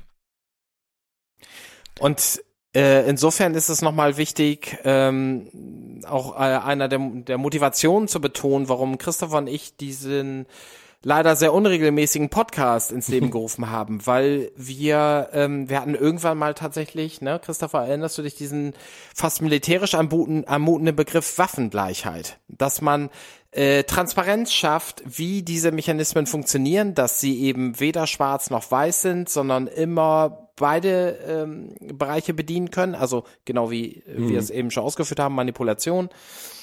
Ähm, manchmal braucht man das, ne? Ich muss ja auch, wenn ich beim Zahnarzt bin, muss ich am Zahn irgendwas manipulieren, um ihn zu reparieren oder gesund zu machen oder sowas, ne? Das ist ja, ja auch eine Form von Manipulation. Oder wenn man ähm, Regie also führt, ne? Absolut. Äh, ja, bei, ja. bei der Regie ist ja auch wichtig, seinen, seinen Cast so in die, in die Szene zu manipulieren. Man kann das so nennen, aber man will ja auch einfühlsam mit denen um, umgehen, dass man das Ergebnis bekommt, was, was der Film braucht. Absolut. Und da würde ich sogar gerade mal diesen kleinen Ausflug machen, denn, ähm, liebe HörerInnen, ähm, der gute Fabian ist quasi ein bisschen, ja, ich sag mal, Inspirationsgeber für ein äh, Musikstück, was äh, Christoph und ich produziert haben. Ähm, dort haben wir nämlich Samples äh, benutzt von einer, von dieser ähm, sehr berüchtigten Rede von Wayne LaPierre, seines Zeichens äh, Presse, Christoph, wie heißt der richtige Begriff Pre nochmal? Pressesprecher der Pressesprecher NRA, der, der National, National, Rifle Association. genau. Ähm, und da haben wir tatsächlich genau diese Strukturen wiedergefunden, die wir auch bei Televangelists äh, finden. Dieses äh, Predigen, Ausgrenzen, wir sind die, wir sind auch ein bisschen Opfer, weil es gibt ja diese äh, linken Anti-Waffen-Gruppen, die man sich herbei imaginiert ganz äh, stark, die auch als ganz äh, stark äh, also heißt äh, einflussreich markiert werden, äh, Ja. ohne dafür Beweise zu bringen und mit ganz viel, ey, ich hol euch ab Füllwörtern. Ah, yes. And once again. Does Never this make any sense to anybody? Und er, er macht auch ständig diese einvernehmenden äh, äh, Sprüche wie You know what? Also so als als würde er dich äh, äh, so würde er dir ins Ohr eine geheime Botschaft flüstern oder ein ein Wissen, das äh, sonst keiner hat. You know what? Und dann jetzt erzähle ich dir mal so das, was wirklich abgeht. Ja. Let's be clear. Es gibt ja so Elemente tatsächlich auch viel, äh, viel flach, flacher heruntergebrochen in Firmen. Also ich habe mal äh, in einer äh, Agentur mal ganz kurzzeitig gearbeitet. Die hatte auch so ein Abgrenzungsvokabular und auch ähm, auch eins, was so zu einer Selbstaufwertung führt, was natürlich äh, oder beziehungsweise so das implizieren soll, was dann äh, die ähm, KollegInnen auch dazu manipuliert hat, im, äh, äh, ich sag mal auch so am Wochenende dann noch zu arbeiten und solche Dinge, ne? Sowas, ähm, ne, ähm, ich, äh, von einem Freund von mir, dessen Freund ist bei Microsoft in München beschäftigt und da gibt es diesen ganzen Wahnsinn mit Auszeichnungen, mit äh, Platin-Mitarbeiter, Gold-Mitarbeiter. ja, das kenne ich auch. Und ja. äh, ich finde, das hat auch so ähnliche Züge. Fabian, was meinst du dazu? Ja, äh, auf jeden Fall. Das ist das, was ich vorher gemeint habe. Das Elemente von diesen Dingen, die wir jetzt besprochen haben, die findet man natürlich in allen möglichen Kontexten. Und Ja. ähm, das ist, finde ich, ein ganz guter Marker, auch mal zu sagen, da wird es jetzt auch problematisch. Also, wo man sagen kann, Ja. da, äh, da sehe ich jetzt hier tatsächlich problematische Züge, obwohl es jetzt nichts mit einer Sekte oder so zu tun hat, sondern eine Firma ist oder so. Ähm, Ja. Wo man sagt, das, das macht aber mit Menschen was, was letztlich nicht gut ist für die Menschen. Und das kann man Absolut. anhand von solchen Sprachmustern dann eben ähm, zeigen. Und ich finde auch nochmal ähm, ganz spannend, was du jetzt auch gesagt hast. Natürlich wird das im Positiven auch verwendet. Zum Beispiel Affirmationen. Ähm, es sind ja was, Ja, was in der ja, Psychologie auch, s- man sagt, ähm, ich schaff das, ich schaff das. Also ich habe jetzt gerade hier, äh, wir haben jetzt gerade einen Geburtsvorbereitungskurs gemacht, wenn ich mal aus dem Nähkästchen plaudern darf, vor ein paar Wochen. Ja, Und da wird ganz viel so mit Affirmationen gearbeitet. Also, äh, du schaffst das, du bist stark und so, keine Ahnung was. Das ist auch wichtig, das hilft ja auch in dem Moment. Ähm, aber das kann man. klar, das sind ja auch so Autosuggestionen Ja, und so, das kann total. ja total positiv sein. Genau, das kann total positive Auswirkungen haben und wirklich motivieren. Es kann dann wieder ins Negative, also erstens kann es negativ verwendet werden, genau in die andere Richtung bei problematischen Gruppen. Das funktioniert nämlich auch andersrum, wenn man sagt, du bist schlecht, du bist schlecht, du bist schlecht. ähm, Ja, genau. Und das immer wieder vorkaut, also dieses Mantra, äh, dieses affirmative Mantra sozusagen und als, was ist das Gegenteil von affirmativ? Oh, jetzt setze ich mich ins Nähkäst, äh, ins, in, ins Fettnäpfchen. Also mit Negation arbeiten sozusagen, äh, mit dem Schlechten und das immer wieder wiederholt, dann glaube ich das auch irgendwann. Dann hat es einen gegenteiligen Effekt. Sowohl wenn es mir von außen zugesagt wird, als auch wenn es halt von, von mir innen immer wieder wiederholt wird, äh, kann das negative Auswirkungen haben. Ja, genau.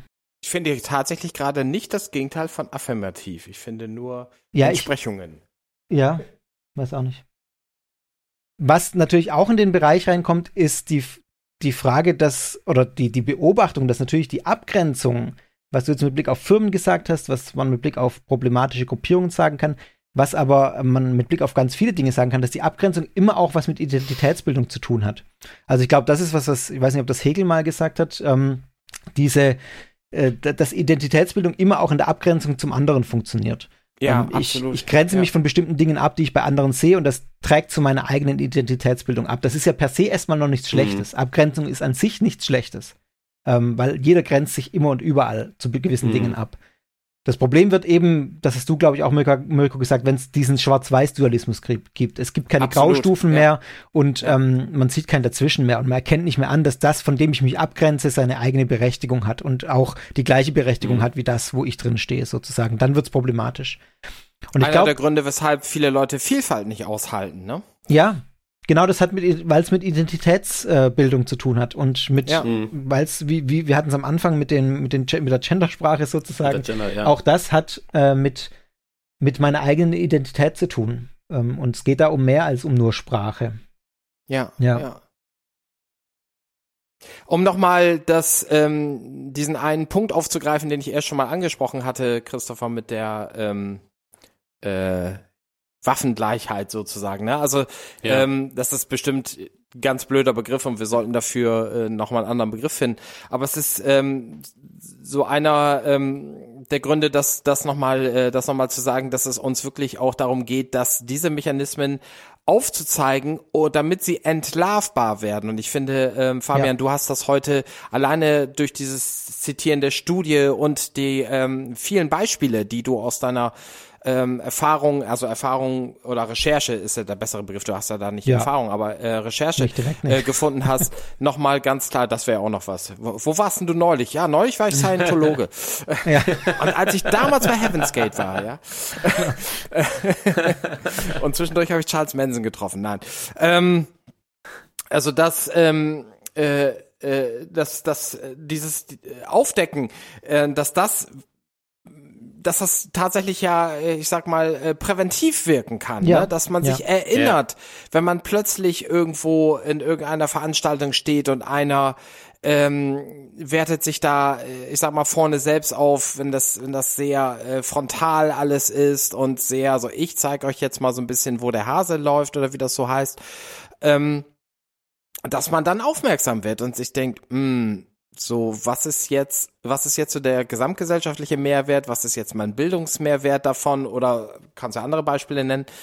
Ähm, und wo soll das jetzt hingehen? Also, dass man da ähm, eine, ähm, ich sag mal, eine ähm, eine gesunde Skepsis findet. Ne? Ja. Nicht jedem sofort das unterstellt, ah, das, äh, das ist ein Narzisst und das ist ein Narzisst und ich äh, weiß sowieso alles besser, weil ich bin selber einer.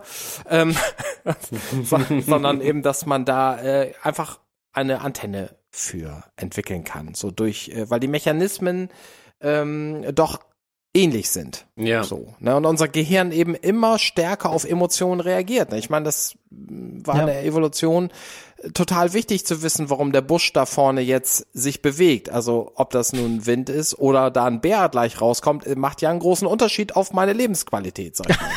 Das hast du jetzt sehr schön gesagt. Das war sehr bildlich, ja. Ja, total. Also ich bin auch, äh, das ist ein Grund tatsächlich, warum ich ja Sekta mache. Ähm, nicht, weil es, weil ich es nur immer hochinteressant finde, über diese einzelnen Gruppen zu sprechen, sondern weil ich glaube, dass da wirklich grundlegende Mechanismen oft dahinter stehen. Und ähm, mein Anspruch schon so ein bisschen auch ist, diese Me Mechanismen rauszuarbeiten, damit man eben hellhörig wird und äh, einen guten Blick auf solche Dinge kriegt und dann auch präventiv äh, merkt, hoppla, hier läuft vielleicht was in die falsche Richtung. Äh, entweder in Gruppen, in denen ich selber unterwegs bin oder in Gruppen, mit denen ich in Begegnung komme. Ähm, genau, also das ist tatsächlich ein Grund für mich, meinen Podcast überhaupt zu machen, ja. ja. Und was du vorhin, also wo worauf jetzt gar nicht so oft drauf äh, eingegangen sind, was du ganz am Anfang gesagt hattest, ist, dass irgendwie diese Apokalypse im Sinne von Drohszenario, äh, Ja. äh, das ist natürlich auch ein Muster, das man immer wieder findet, aber dieses Drohszenario ändert sich ja. Bei den einen ist es der Weltuntergang, bei, also keine Ahnung, bei, bei christlich-fundamentalistischen, problematischen Gruppen ist es äh, dann irgendwie die, tatsächlich die Apokalypse, die jetzt wahr wird. Also die, das Buch Apokalypse, die Offenbarung wird jetzt wahr und hier kommen die, die Reiter äh, die, und die, keine Ahnung, und die Seuchen und Pest der Endzeit und keine Ahnung was, was man da alles findet und äh, die Zahl des Tieres und ähm, was man da Ah, dann ja, alles für ja. Sprachcodes auch wieder findet und dann versucht ins Hier und Jetzt zu deuten. Das ist das Dro- Drohszenario bei solchen. Bei anderen ähm, ist es irgendwie irgendeine Weltverschwörung, die im Hintergrund steht, ähm, die, ja, und also dieses Drohszenario ist ja variabel, sage ich mal. Da hat jede Gruppe Ja, so ja. ihr eigenes, je nachdem, aus welchem Kontext sie kommt. ist einer der Gründe, weshalb ähm, in Friedenszeiten Krimis und so Horrorgeschichten nochmal besonders gut funktionieren, ne? Weil das Gehirn da äh, in Anführungszeichen Lust drauf hat, ne? Also auf ähm, auf Ja. spannende Erzählungen, ne? Also ja, spannende Erzählungen einfach, ne? Wer hat, ne? Wir haben ja schon über Narrative gesprochen, ne? Wer hat äh, das interessantere? Wer hat die interessantere Geschichte? Ja. Kann ich mir Sozusagen, gut vorstellen, ja. dass das so ist, ja. Ja. Wow, ja, das war, ähm, ich glaube, ein ganz, äh, ganz großer Ausflug, den wir, äh, den wir gerade gemacht haben, ähm, in, äh, in Richtung Sprache. Ich hätte jetzt nur noch eine Frage an dich, die auch was mit Sprache zu tun hat. Ähm, so diese, diese Gemeinschaften, äh, oder auch Werbung macht das ja auch. Die haben ja, ich benutze jetzt ein ganz gemeines Wort, Erlösungsangebot. Ne? Die machen ja immer Mhm. auch alle ein Erlöserangebot. Was ich nicht auf die Kette kriege, was ist mein Erlösungsangebot tatsächlich Suizid zu begehen, äh, obwohl du einiges davon schon beantwortet hast, klar, der Körper ist nur das Vehikel und so, ne, so wie das da in der einen Gruppe da äh, vermittelt wurde, aber diesen Transfer äh, sich sich äh, ja, dass das so so manifest wird, den kann ich tatsächlich nicht leisten. Ich kann es mir nicht vorstellen, daraus irgendetwas Positives zu ziehen. Mhm. Ich glaube, jetzt bin ich irgendwie komplett abgebogen. Nee, äh, also das geht mir genauso. Ich meine, ich beschäftige mich ja auch mit die, diesen Gruppen und stehe davor und schüttel den Kopf, weil ich es nicht verstehe am Ende. Also man muss ja sagen, diese äh, gerade, dass es dann zum Suizid führt, ist ja recht selten. Also wenn man es mal äh, drauf münzt, wie viele Menschen in solchen Gruppen unterwegs sind, ähm, sind natürlich die prominenten Beispiele, äh, die, die man kennt. Das ist natürlich oft dieses, was einem sofort in den Kopf kommt mit den Suiziden. Aber dass jetzt zum Beispiel Jonestown gar kein Suizid im großen Maße war, unbedingt, ähm, dass auch die Sonnentempler kein Suizid in dem Maß waren, ähm, sondern jetzt mal bei den Beispielen, die wir genannt haben, äh, eben Heaven's Gate, das äh, ist, wo wirklich die, wo man sagen kann, die Menschen sind in Anführungszeichen freiwillig äh, gegangen. Auch das ist ein schwieriges Wort, weil natürlich die Freiwilligkeit äh, dadurch geprägt ist, dass sie eben in dieser Gruppe auch unterwegs waren und nicht mehr nach unseren Maßstäben klar denken konnten. Ja, ähm, genau. Also da scheue ich mich auch sehr davon, von freiwillig zu reden. Aber wo man sagen kann, das in ist ihrem Rahmen vielleicht. In ihrem ne? Rahmen freiwillig. Also, die wurden nicht ja, dazu gezwungen. Ja. Der, der Anführer hat bis zum letzten Moment auch gesagt, ihr könnt jederzeit gehen. Und es sind auch Menschen gegangen. Also das ist ja tatsächlich nachweislich so, dass das keine Gruppe war im Sinne von, ich äh, binde euch hier in den Stuhl und ihr bleibt jetzt da, sondern die hatten, ich sag mal, physisch die Möglichkeit zu gehen. So kann man es vielleicht sagen. Ob sie sie Ja, psychisch hatten, ist eine andere Frage. Und da würde ich sagen, hatten sie wahrscheinlich nicht.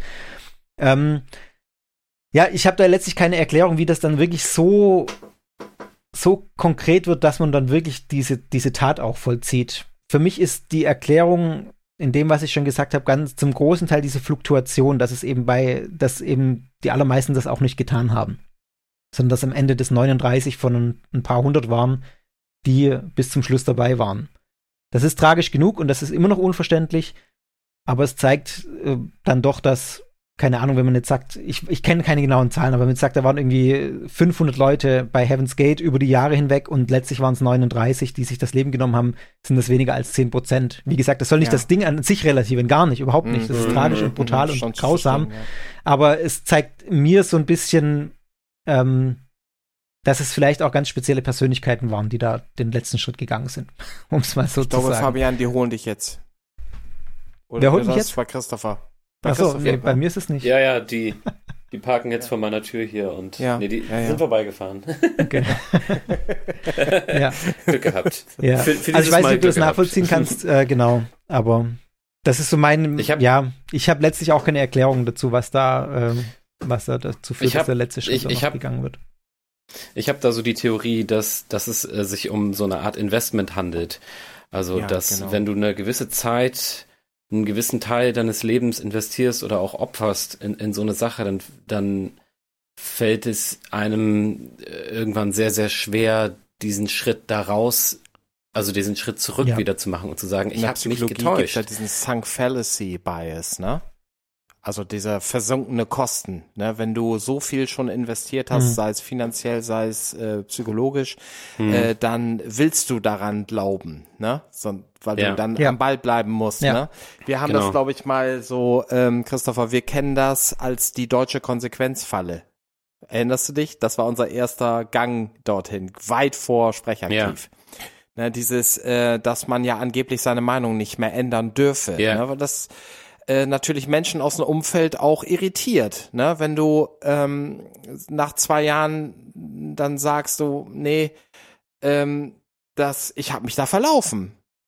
Ne, das ist ja eigentlich Ja. eine Stärke, zu sagen, ich Ja. habe mich da verlaufen und die anderen sagen, ja, du bist aber nicht konsequent gewesen. So. Ja. Ne? Also Ja. Zum Das Glück- ist tatsächlich auch was, Christoph, was du ansprichst, was man bei, bei den äh, religiösen Sondergemeinschaften, bei sogenannten Sekten ähm, wirklich auch äh, nachweisen oder beobachten kann, dass das eine ganz große Ja. Rolle spielt, wenn die Menschen viel investiert haben, dass es dann, je mehr die Menschen rein investieren, ähm, ob bewusst oder unbewusst, äh, immer schwieriger wird, solche Gruppen zu verlassen und dass das ein ganz großer Faktor ist. Und deswegen Mhm. ich das hochrespektabel finde, wenn jemand nach, keine Ahnung, nach 30, 40 Jahren bei den Zeugen Jehovas zum Beispiel sagt, ich gehe da jetzt raus. Weil das ist, Ja. das kann man, glaube ich, von außen nicht nachvollziehen, was das für ein krasser Schritt ist. Ähm, sich einzugestehen, ich lag jahrzehntelang falsch, ähm, oder ich wurde indoktriniert oder keine Ahnung was äh, und dann noch sein komplettes Umfeld verlieren. Das kommt ja bei manchen Gruppen dann noch dazu. Ja, ähm, wow, ich hab tatsächlich nichts mehr auf dem Zettel. Christopher, wie geht's dir? Nein, meine Zettel liegen alle zerknüllt in der Ecke. Wir haben alles. Großartig. Sehr schön. Ja. Ähm, Fabian, wenn ich richtig verstanden habe, ist das ja tatsächlich eine Kollaborationsfolge. Das heißt, die wird Ja. bei dir in einer etwas anderen Form auch nochmal stattfinden. Das stimmt, oder? Also ich würde sagen, die wird in genau der gleichen Form bei mir stattfinden, wenn das für euch okay ist. ich würde einfach, Ja, äh, ich würde nur, vielleicht äh, du machst eine andere Anmoderation. Genau, ich werde eine kurze andere An Anmoderation machen, genau, und dann ähm, äh, der Inhalt bleibt der gleiche. War sehr schön. Ich hatte, äh, genau, ich habe mich jetzt ja auch ein bisschen drauf vorbereitet, äh, genau, und Ein bisschen ja, ist gut. Ich fand's, ich Du hast fand's dich mega großartig spannend. vorbereitet. Ja, Ja. das freut mich, wenn er das sagt, ja. Äh, also ich fand's mega spannend, mich mit dem Thema auseinanderzusetzen. Und ich denke da, also tatsächlich drüber nach, das nochmal ein bisschen zu vertiefen und wirklich nochmal mehr drüber Cool. äh, zu forschen, weil, oder was heißt zu forschen, ist, oder, ja, recherchieren, forschen, Schrägstrich forschen, weil ich es einfach wirklich spannend finde. Und solche, wenn ich mir zum Beispiel Predigten von Olaf Latzl oder so anhöre, das ist mir jetzt in der Vorbereitung auch gekommen, da findet man solche Muster eben auch. Also, Stimmt, der ist ja auch bei uns gleich um die Ecke. Bremen ist Genau. wenige Kilometer entfernt. also Olaf Latzl, für die, die es nicht wissen, genau, ist ein äh, Pastor, ein tatsächlich ein Pastor der evangelischen Landeskirche in Bremen. Also ein, äh, jetzt nicht in irgendeiner Sondergemeinschaft, in irgendeiner komischen Gruppe, sondern der ist, also gut, es sei denn, man bezeichnet die evangelische Kirche an sich als komische Truppe, das kann man natürlich tun. Bleibt jedem, Kann ich jedem. Aber der ist jetzt tatsächlich äh, bei der Landeskirche äh, ein Pastor und ist jetzt angeklagt wegen ähm, Volksverhetzung, weil er gegen Homosexuelle gehetzt hat. Äh, also das Gericht ist, hat es in erster Instanz so festgehalten. Er ist jetzt in Berufung und der Prozess läuft noch ähm, weiter.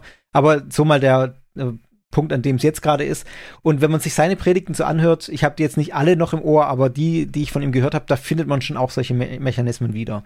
Wie äh, die, Bestärkung der, des richtigen Wegs, äh, der Ja. eigenen Gemeinschaft, diese Abgrenzung nach außen äh, findet man da auch wieder. Also ich, deswegen finde ich das Thema so spannend, weil es eben nicht beschränkt ist auf solche äh, ganz krassen kleinen Gruppen wie Jim Jones oder äh, Applewhite äh, und Heaven's Gate, sondern wirklich, wenn man das ernst nimmt, Konsequenzen hat für unsere Beurteilung von Gruppen, auf die wir, äh, auf jegliche Art von Gruppen, die wir schauen und da wirklich Indikation sein kann, ob da äh, vielleicht was ein bisschen in die falsche Richtung läuft. Ja. Ja. Ja, man findet es wirklich direkt vor der Haustür. Und äh, genau, wir haben ja diese Ausflüge auch schon gemacht in problematische Firmenumgebungen sozusagen, ne? Ja, ja, ja. Also deswegen äh, da ähm, aufmerksam sein. Auf jeden Fall. Aufmerksam sein, was um was geht's eigentlich am Ende wirklich. Ne? Und äh, wir wissen ja alle, dass ähm, so, ich sag mal, pathologisch narzisstische Persönlichkeiten äh, sehr zerstörerische Kräfte haben können. Ja. Ja. Ja, also mir hat's mega Spaß gemacht. Danke euch beiden für die äh, für die Initiation dieses dieser Folge sozusagen. Also nicht die Initiation in diese Folge, sondern die das Anstoßen, äh, dass wir diese Folge machen. Äh, und ich Ja. fand's jetzt echt großartig. Also total geiles Thema, wirklich. Ja, Klasse. herzlichen Dank, dass du, äh, dass du mitgemacht hast, äh, Gerne. lieber Fabian. Ähm, Ja, und vielleicht finden wir in der Zukunft nochmal wieder irgendein gem gemeinsames anderes Thema. Das Ja, genau. äh, nehmen wir natürlich wieder gerne in Das- Anspruch. Behalten wir im Hinterkopf. Genau. Stark.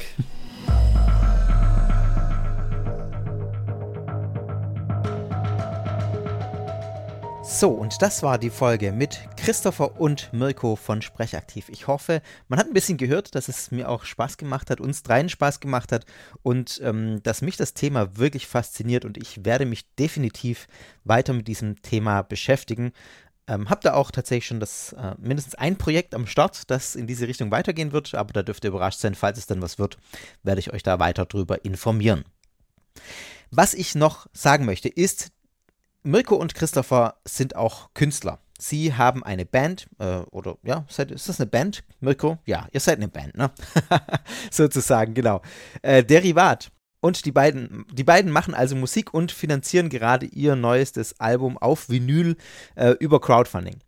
Und da gibt es eine kleine Kooperation mit Sekta sozusagen. Ähm, ich unterstütze das, ich finde das ein großartiges Projekt und ich finde auch grundsätzlich ähm, unterstütze ich sehr gern Indie-Projekte und Indie-Künstler. Ich bin ja selber auch auf dem äh, Ding hier unterwegs, auch wenn ich jetzt mich nicht als Künstler verstehe, aber dass äh, ihr genau, das, äh, dieses, dieser Indie-Gedanke, unabhängige Gedanke, weg von großen Verlagen und alles äh, einheitlich. Da bin ich total dabei und das finde ich super. Deswegen unterstützt die beiden. Ich packe euch das, äh, was ihr fürs Crowdfunding wissen müsst. Das läuft bis äh, Mitte, Ende Februar, wenn ich das richtig weiß.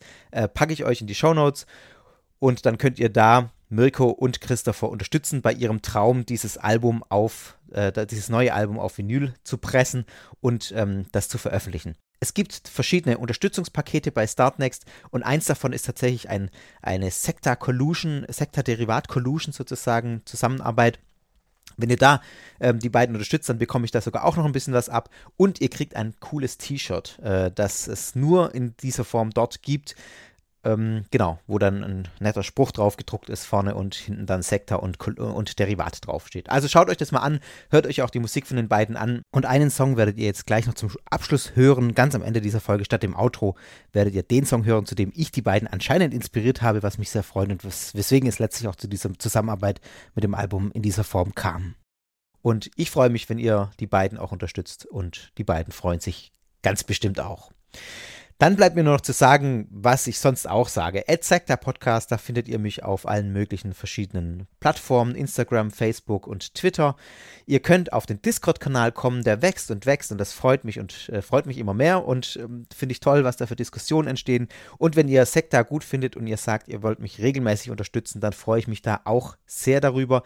Unter plus.sekta.fm findet ihr alle möglichen Infos, die ihr dazu braucht. Ihr könnt mich auch, wenn ihr sagt, ich will mich, ihr wollt mich nicht über eine Plattform unterstützen, dann ist es auch per Dauerauftrag möglich. Also ihr könnt alle Mitgliedschaften, die ihr da findet, sozusagen auch per Dauerauftrag abschließen. Dann schreibt mir eine kurze Mail, guru.sekta.fm und wir reden da über die Details und das äh, geht sehr problemlos über die Bühne. Als kleines Beispiel, was euch erwartet, ich habe jetzt im Dezember in der Adventszeit ähm, in, im Plusfeed einen Kurs zum Engelmedium gemacht. Ich habe jetzt also, weiß jetzt, wie man Engel channelt. Äh, beziehungsweise, ich habe es mal gehört, wie es anscheinend funktioniert, sagen wir so. Also da habe ich diesen Kurs gemacht und nebenher kommentiert und das war eine ganz amüsante Sache. Äh, das sind ja ungefähr fünf Stunden Audio Audiomaterial geworden. Das findet ihr dann im Plusfeed äh, für diejenigen, die Sektor regelmäßig unterstützen. Jetzt aber genug Werbeblock. Danke, dass ihr dabei wart, dass ihr jetzt auch noch bis zum Schluss durchgehalten habt. Und es wird schon bald eine weitere Sektor-Folge geben, das kann ich euch schon mal versprechen. Und bis dahin wünsche ich euch alles Gute, bleibt gesund und bis dann. Euer Fabian.